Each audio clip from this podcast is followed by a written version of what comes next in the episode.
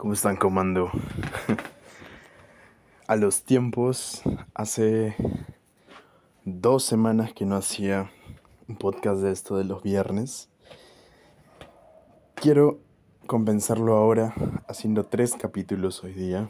Y así que he preparado tres capítulos. Como ustedes saben, estoy haciendo una serie de tres partes en mi canal de YouTube acerca de tips, de pasos para seguir para superar la adicción a la pornografía y a la masturbación excesiva, pero quiero complementarlo con esto que no lo he compartido aún en el canal de YouTube. En creo que solo en un episodio mencioné, pero no lo he compartido a profundidad. Y es que el tema de los hábitos es demasiado extenso. Y quizás lo aborde después, pero ahorita como ustedes son la parte más, más cercana, quiero compartirles a ustedes esto. Y justamente a partir del contacto que me hizo uno de sus compañeros del comando, Alonso, es que me animé a hacer este tema. Él nos comentaba que, que no podía durar más de dos días en, en retención sin tener que eyacular. Y a partir de eso le empecé a hacer ciertas preguntas. Y una de las cosas que más me llamó la atención fue el hecho de que él trabajaba de noche. Y su, su momento más propenso a la recaída, por así decirlo, era en las mañanas. Y justamente esto es algo que no es común para la mayoría de personas. La mayoría de personas, su momento más crucial, entre comillas, en los que puede recaer no me gusta, ya saben, la palabra recaer, pero lo utilizo en mis videos por, posicionamiento y por aquí para que lo entiendan. Eh, era, es, lo normal es que sea en las tardes o en las noches. Pero en este caso, al trabajar de noche, el momento más difícil, más peligroso era en las mañanas. Más o menos a las 10 de la mañana. Entonces, aquí justamente es este tema del que quiero hablarles es del ego depletion, que es prácticamente cuando es un término en inglés. No sé cómo se traduce al español, yo siempre lo he llamado así. Es simplemente cuando se te acaba la fuerza de voluntad.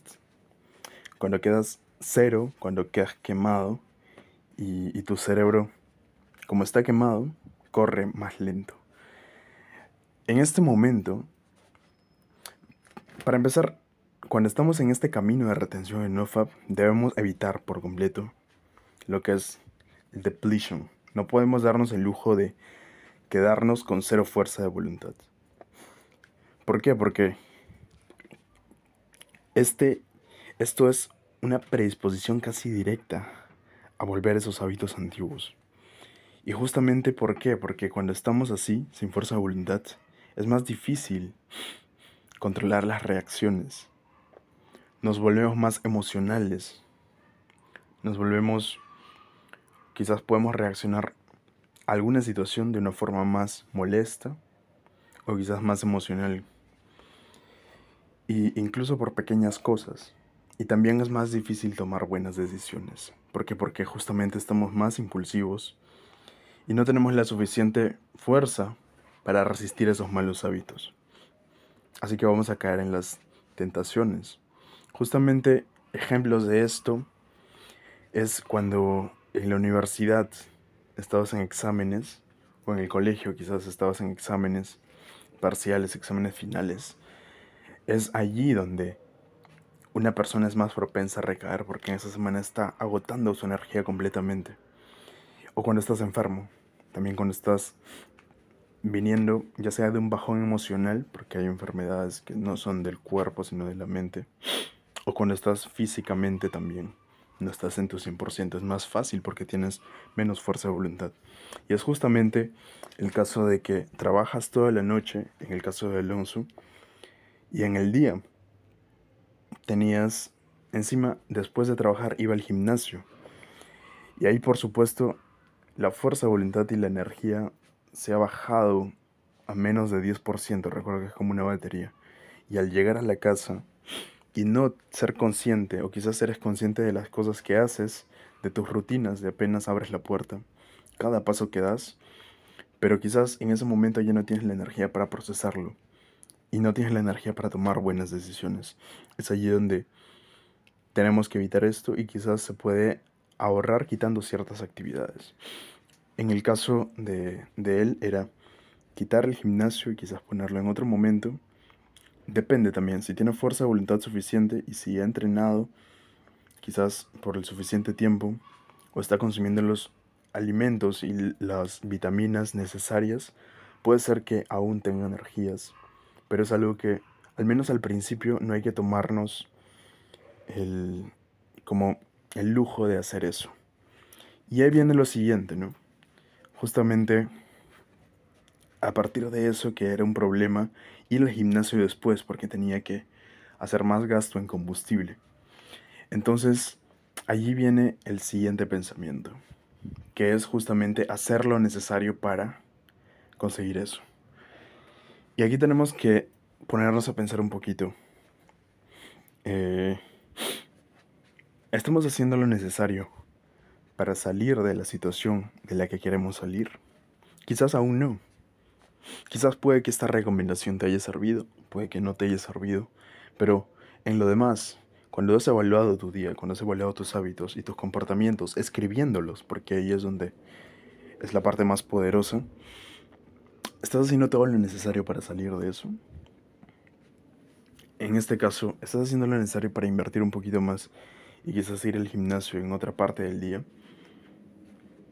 ¿O estás haciendo lo necesario para implementar esa rutina o ese hábito que quieres implementar.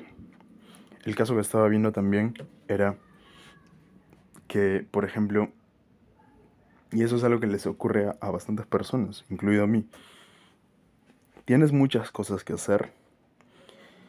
Por ejemplo, tienes bastantes cosas que aprender. Tomemos el hábito de aprender, de estudiar. Y no has estudiado ninguna. Estás haciendo lo necesario para dejar de procrastinar? Y quizás no, quizás no estamos haciendo lo necesario. Allí viene otro tema, la procrastinación. Lo que la procrastinación es otro tema completamente amplio, pero lo que quiero que nos llevemos es que a veces procrastinar nos conlleva más, mucha más energía, mucho más gasto de energía que no hacerlo. Es decir, el estar procrastinando y ocupando ese espacio mental en nuestra cabeza de que tenemos que hacer eso conlleva más gasto de energía que simplemente hacerlo. Cuando lo haces, te empiezas a sentir bien, empiezas a dejar esa, esa memoria RAM, por así decirlo, de tu cerebro, deja de ser ocupada porque estás en flow y empiezas a otra vez ir en el espiral ascendente. Entonces, si nos ponemos a pensar bien de todo lo que nos estamos perdiendo por procrastinar, encima más perjuicios, podemos dejar de hacerlo y ponernos en la, en la rutina que queremos implementar. Ahora, para hablar de esto, de rutinas, o de simplemente una acción que queremos implementar, que también eso viene en el video del domingo, eh, tenemos que enfocarnos solamente en una y en la más fácil. ¿Por qué? Porque si nos ponemos la valla muy alta no vamos a poder alcanzar esa proeficiencia que quizás algún día tuvimos. Porque siempre somos quizás muy, duro, muy duros con nosotros de decirnos, antes podía hacerlo y ahora no, ¿por qué no? Es factible que vuelvas a repetir ese éxito, porque si ya lo hiciste una vez lo vas a poder hacer ahora, pero cuando comienzas no debes exigirte tanto, simplemente lo que te tiene que preocupar es hacerlo. Si tienes un montón de cursos que estudiar, un montón de listas de reproducción que estudiar, o quizás un libro, Empieza por el que más te guste. Ponte 10 o 15 minutos de lectura. O ponte la lección que más te llame la atención. Solamente es iniciar. Y cuando estás en flow puedes darte el lujo de o extender el tiempo o extender la, la dificultad de la acción. Y esto se le llama low bar. Hay dos como barras, dos vallas. Low bar y la high bar, que es como que cuando tienes menos fuerza de voluntad vas a utilizar low bar, es decir, la mínima cantidad de acción que tienes que hacer para esa actividad. Y cuando tengas más la fuerza de voluntad, que sería lo óptimo, casi siempre hay que apuntar al high bar, es cuando tienes más fuerza de voluntad, cuando vas a darle más tiempo a esa actividad. Y ahí, allí es donde vas a tener los máximos beneficios. Cuando haces constantemente la barra alta. Pero en el caso de que no puedas hacer la barra alta y tengas poca fuerza de voluntad, vas a hacer la barra baja. Por ejemplo, leer. Tu barra baja va a ser 15 eh, minutos y tu barra alta va a ser 40. Cuando no tengas fuerza de voluntad, simplemente vas a decir, bueno, voy a leer 15 minutos las partes que más me gusten. Y lo vas a hacer. ¿Por qué? Porque es necesario que lo, que lo hagamos a pesar de que sea la barra más baja, o sea, que no sea la máxima eficiencia que puedes hacer en ese día. Es importante porque hay algo que se llama línea de automatización. Y eso lo mencioné en uno de mis videos, que era sobre recaídas.